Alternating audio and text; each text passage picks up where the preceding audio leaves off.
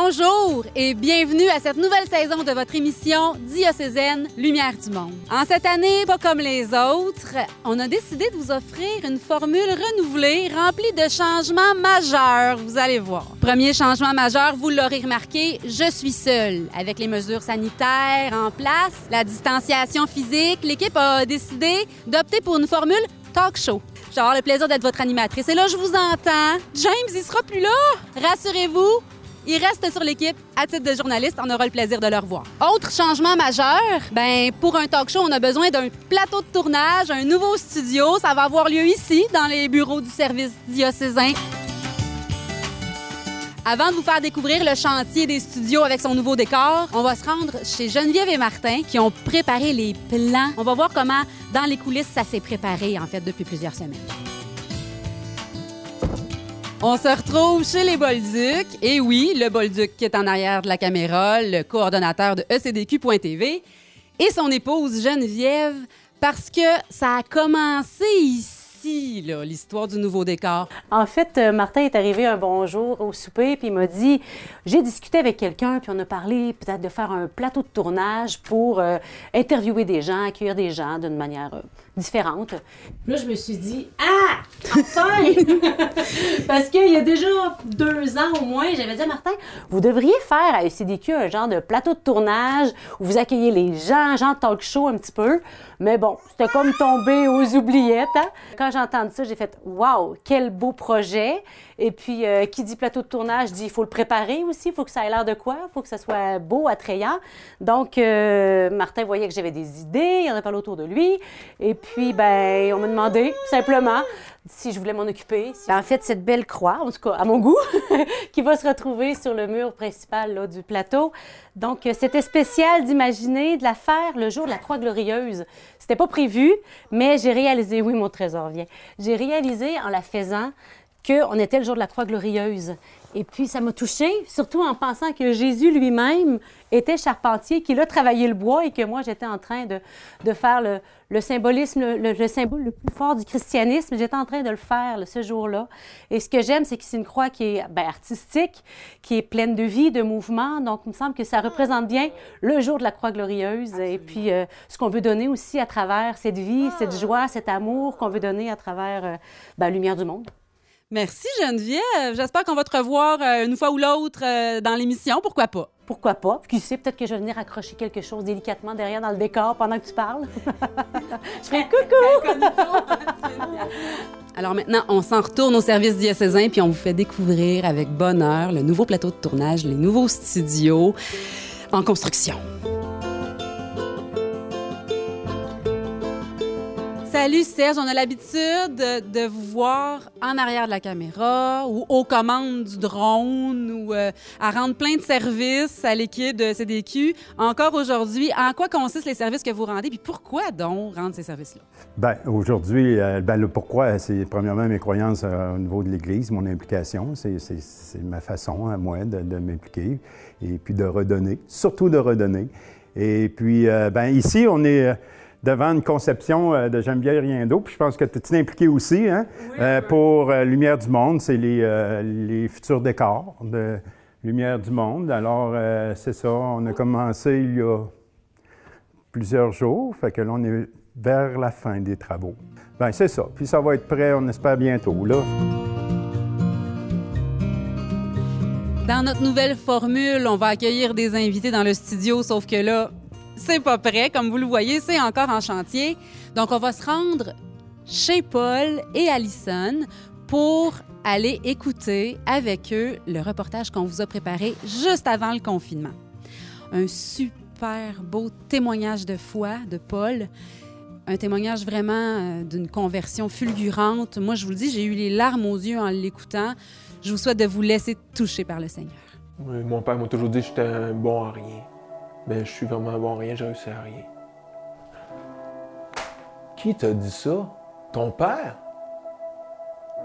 Il savait pas de quoi il parlait. C'est au fond de toi, moi, je vois d'autres choses. T'es quelqu'un, t'as des qualités, mon gars. Dieu a tout mis dans ta vie pour réussir.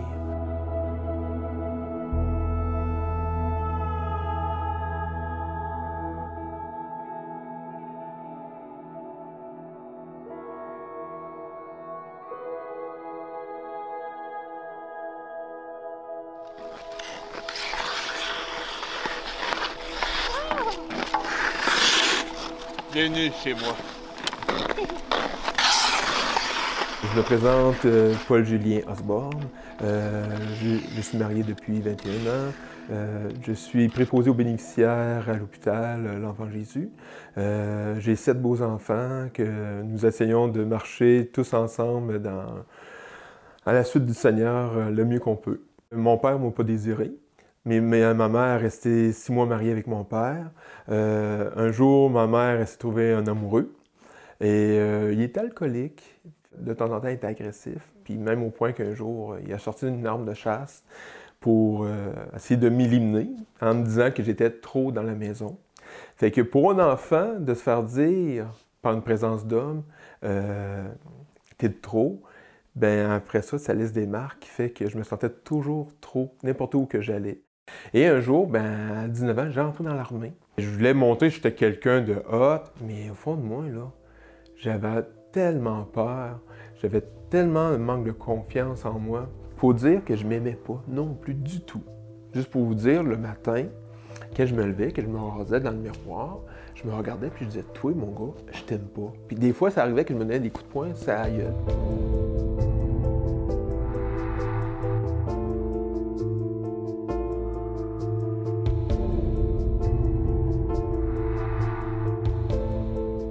J'ai rencontré Dieu? C'est dans une période où ce que il y avait plein de questions qui se passaient dans mon cœur. Je vivais, mais j'avais tellement l'impression qu'il y avait un vide intérieur qui était là, qui grandissait, qui grandissait. À un moment donné, ce vide-là grandit, puis j'en parle un peu vite fait à ma mère, comme ça. Euh, je disais, j'ai un grand vide, je sais pas, ça me répugne, puis je vois plus de sens à ma vie, tout ça. Là, ma mère me dit, hey, c'est le bon Dieu qui commence à travailler ton cœur. Hum. Ton bon Dieu, il veut rien savoir de moi, man. Laisse faire ça.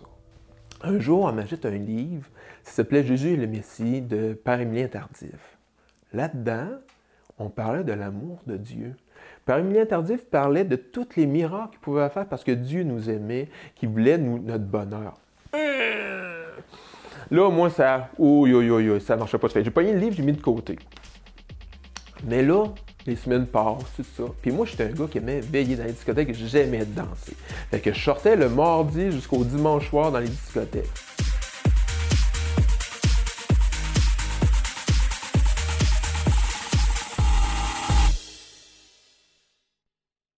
Mais un soir, tout d'un coup, euh, c'était vide. J'avais pas le goût d'aller veiller. C'était comme. Ah! Fait que là, j'aimais pas le silence, mais j'étais dans le silence. J'avais fait tout le ménage pour comme embrouiller un petit peu mon esprit. Je me suis mis de la musique, mais j'aimais pas la musique.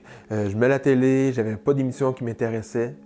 Là, je vois le livre de ma mère qui traînait quasiment dans la poussière, mais je m'avais fait du ménage. Fait que là, il n'y a plus de poussière dessus. Je le prends par panique pour pas être dans le silence. Je me mets à l'ouvrir. Puis là, je commence à lire. Puis là, là-dedans, à un moment donné, ça tombe. Je dans un passage où, euh, par Émilien Tardif, il a parlé des, prisonniers qui ont fait des rencontres avec. euh, des, prisonniers qui ont fait des rencontres avec Dieu, tout simplement. Puis ça, ça m'a comme. Hein? À un moment donné, je m'en vais carrément dire. Hey, c'est valeur que Dieu n'existe pas. Moi, c'est j'aurais aimé ça qui vienne transformer ma vie comme ça, qui vienne travailler mon cœur comme ça. Wow, il veut rien savoir de moi. J'ai juste ouvert la porte, l'épaisseur d'une feuille. Mais Dieu s'est mis son pied quand même dedans, cette, euh, gros- euh, cette petite craque-là qu'il avait, il l'a mis dedans. Puis il me lance une phrase que je peux jamais oublier, puis que je viens à chaque fois ému, à chaque fois, et c'est simple. Paul, je t'aime, Paul. Ce moment-là, je me disais, non, ça se peut pas. Je m'aime pas. Voyons, qu'est-ce que j'ai à me dire que je m'aime? Je m'aime pas. La parole revient. Paul, je t'aime, Paul.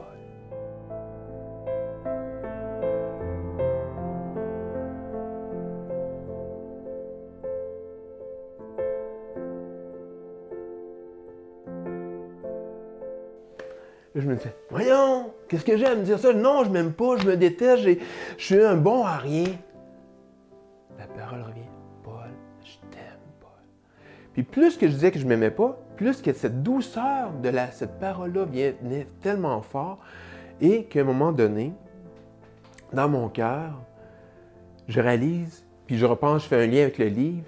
Je dis, oh, c'est toi, Seigneur, qui me parle. Oh, Seigneur, tu ne peux pas m'aimer. Non, ça se peut pas. Paul, je t'aime, Paul, comme que tu es. Oh non, non. Là, ça devient dans mon cœur une conversation entre Dieu et moi, carrément. Puis c'est comme si je chantais tellement sa présence intérieurement. Je n'ai pas attendu de voix nulle part. Tout se passait à l'intérieur, dans ce vide que j'avais, que je voulais mourir, tout ça. C'est comme s'il venait prendre cette place-là, remplir cette place-là de sa présence, puis dire Paul, je suis là. Puis moi, je dis Wow, bonhomme, tu peux pas m'aimer moi. Parce que moi, j'ai fait des gaffes dans ma vie. J'ai sorti avec foule de filles, j'ai fait des conneries, je me suis battu, j'ai fait plein de choses. Il est trop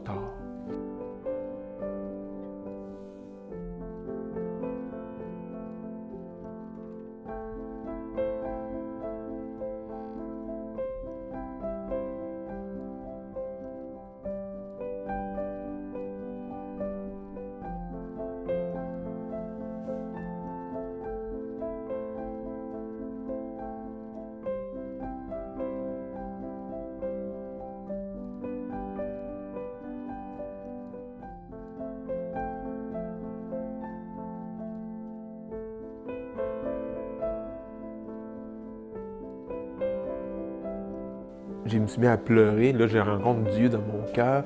Là, tout change, toute l'amertume sort, toute la joie, une joie incroyable que je n'avais jamais goûtée de ma vie. Cette douceur qui, rentrait dans mon cœur.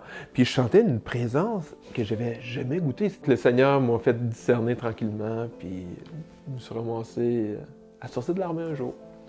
Puis c'est là qu'un jour, J'arrive travailler à l'hôpital d'enfants Jésus, je fais beaucoup de départements. Et un jour, je me ramasse aux soins intensifs. Puis là, je me suis dit, jamais j'irai là, jamais, jamais. La peur me prend, paralyse totale. Puis là, je me rendais compte que c'était vraiment une place où la souffrance était au max de tout spirituel, physique, moral. Tout était là. J'ai dit, Seigneur, je me présente, Paul, et je te suis, Seigneur si c'est ta volonté, mais sers-toi de moi comme tu veux. Puis je vois des affaires incroyables, des miracles. Je pourrais vous dire, tu sais là, les miracles, ça existe encore. C'est encore aujourd'hui. Parce qu'aujourd'hui, Dieu agit. Il a juste besoin de nous, notre oui, pour qu'il puisse agir à fond. Mes inspirations aujourd'hui, tout simplement, Martin, c'est simple. C'est d'aimer Dieu, de me laisser guider, puis de pouvoir être une petite veilleuse dans la vie de quelqu'un.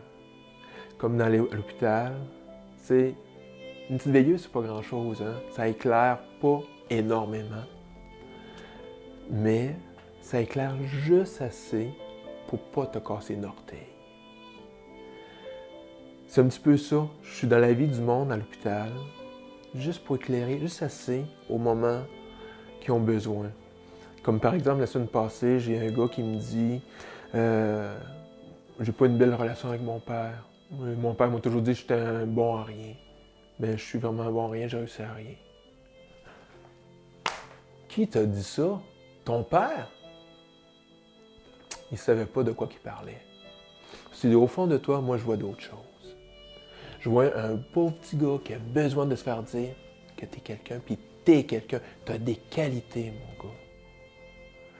Qui t'a dit que tu ne réussirais pas ta vie? Dieu a tout mis dans ta vie pour réussir. C'est juste qu'il faut que tu tournes vers lui. Il va t'aider. Il va mettre les personnes qu'il te faut pour y arriver. À quoi je veux aspirer? C'est d'être une petite veilleuse qui brille pour la gloire de Dieu. Être là tout simplement pour aimer,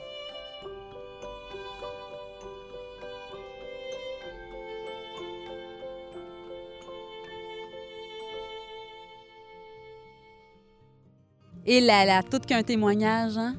Je pense que vous serez d'accord avec moi. Puis on a le plaisir d'être chez eux, chez Paul, qui va enfin nous présenter en vrai sa douce chérie qu'on a aperçue dans le reportage. Mais bon, Alison, merci de nous accueillir. Paul. Alison, j'ai une petite question pour toi. Est-ce que Paul est aussi intense dans sa vie quotidienne qu'on l'a vu dans le reportage? Oui. Ah oui? Oui. Passer euh, sa journée à chanter des, euh, des louanges du Seigneur. moi, ce que c'est ça, son sourire de toujours m'a séduit, son- sa foi, son... c'est un enseignement au quotidien qui, moi, ça m'a beaucoup fait grandir.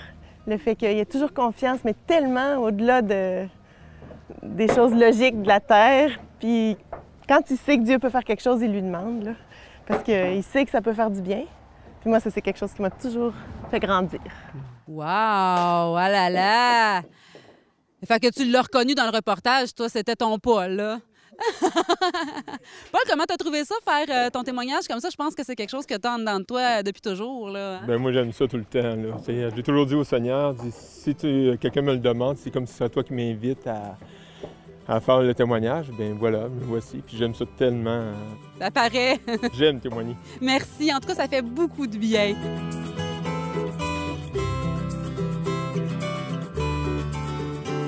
Autre grande nouveauté pour cette saison 2020-2021 de votre émission diocésaine Lumière du Monde, il y aura des chroniqueurs, trois, qui vont se relayer chaque semaine pour nous parler de sujets variés et très intéressants.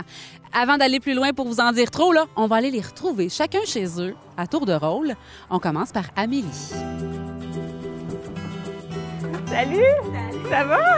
tellement contente de t'avoir sur le show.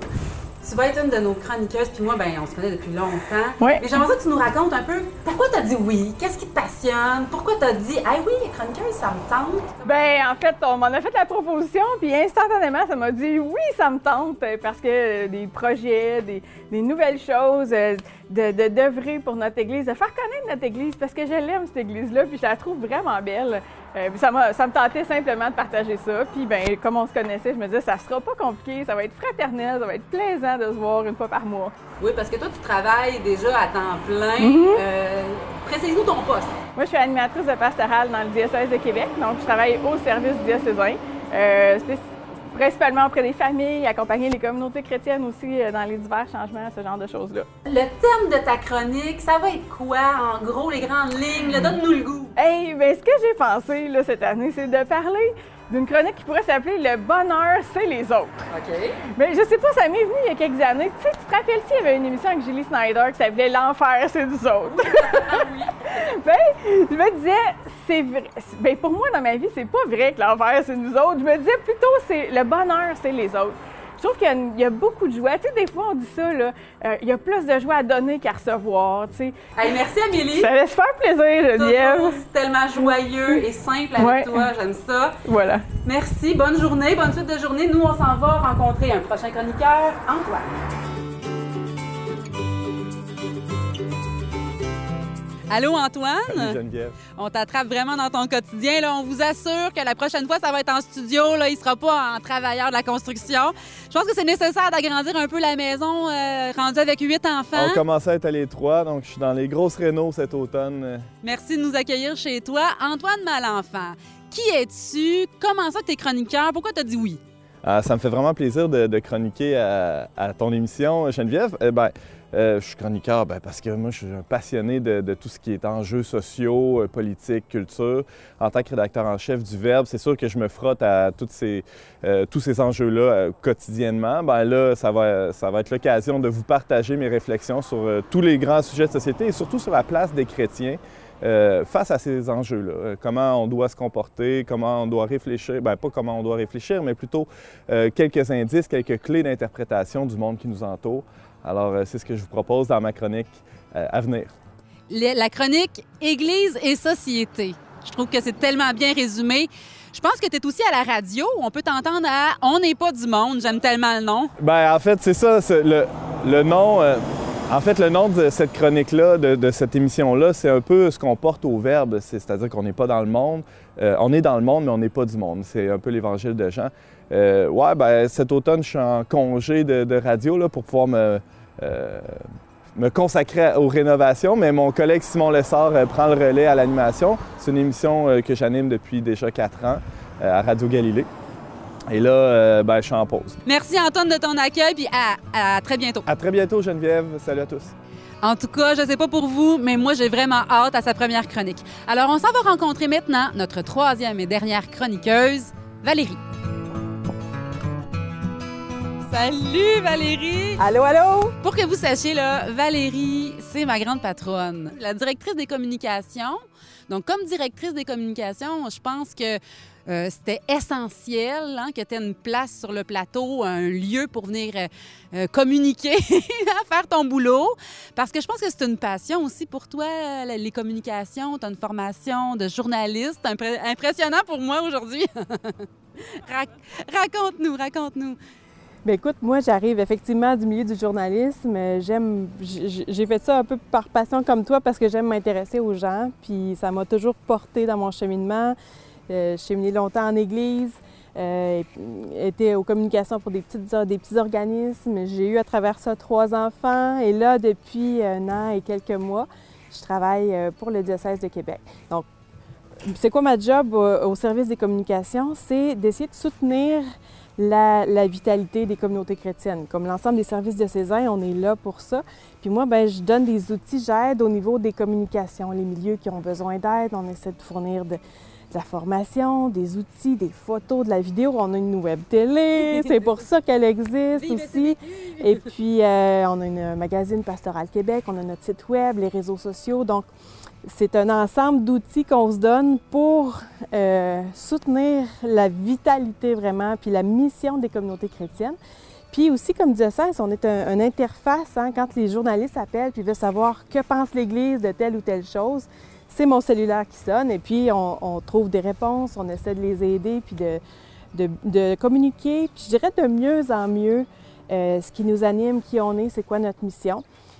C'est ça que j'ai eu l'idée de venir partager un petit peu sur le plateau. Euh, D'une part, euh, c'est quoi les, les, les, grands élans qu'on se donne au niveau diocésain en ce moment, les orientations, de venir les partager pour que tout le monde soit euh, vraiment à jour là, dans c'est quoi qui le, le, les grandes nouveautés. Puis j'avais le goût aussi de partager des, euh, des, des, idées de comment communiquer euh, ce qui nous anime. C'est pas facile. Non. Puis des fois, on a l'impression aussi que les mots qu'on a l'habitude d'entendre pour parler de notre foi, les gens ne les comprennent pas autour ou on ne trouve pas les bonnes façons. On n'est pas ces bonnes ondes, on dirait. Là. Tu vas nous aider à nous, à nous mettre sur le bon poste. Bien, je vais chercher avec vous autres, en tout cas. J'ai vraiment pas de recette toute faite, mais on va, on va s'entraider puis on va chercher des, des outils puis des façons de, de réussir à, à parler des, des, des vraies choses qui nous animent.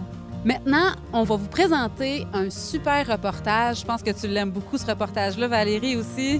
C'est le, sur la bouchée généreuse. Hein? Moi, c'est un, un, coup de cœur pour moi. Je trouvais ça vraiment incroyable ce qu'ils ont fait comme, comme travail là, auprès de la population pendant le, le, plus gros de la COVID, puis encore maintenant. Donc, on se rejoint pour le reportage.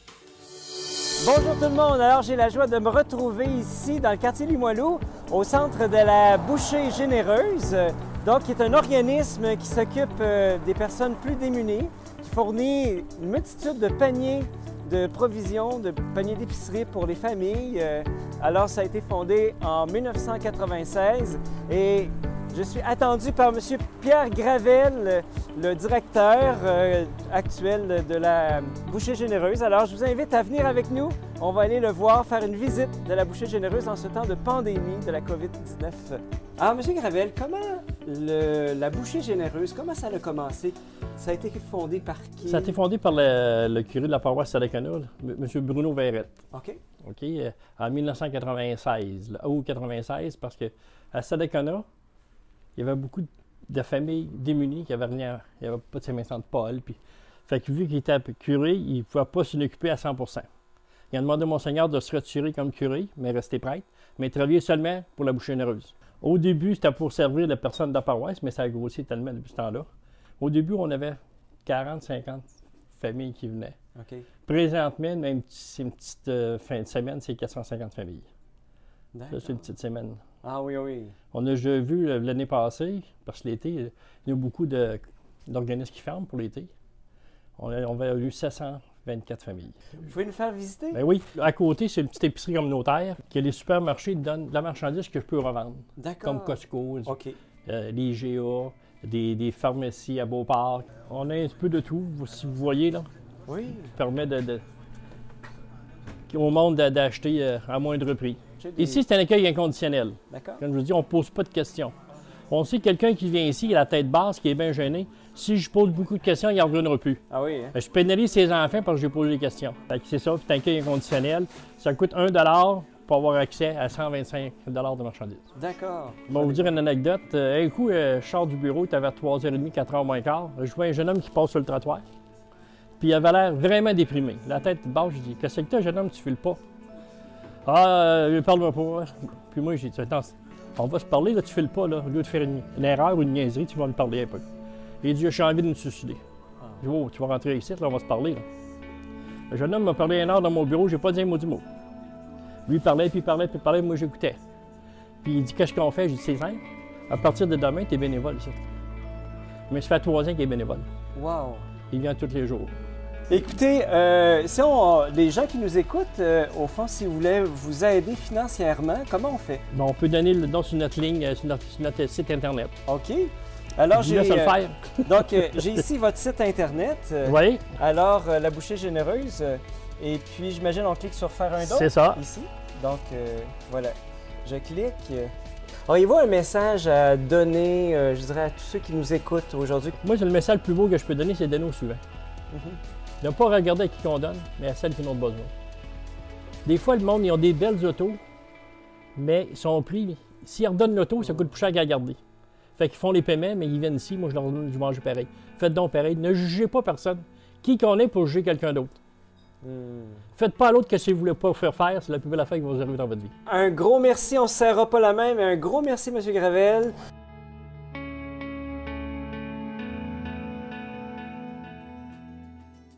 On espère que vous avez apprécié cette émission. On travaille fort, d'arrache-pied, une belle équipe pour qu'on puisse se retrouver dans nos nouveaux studios dès la semaine prochaine. Bonne semaine, à bientôt. Merci d'avoir été là.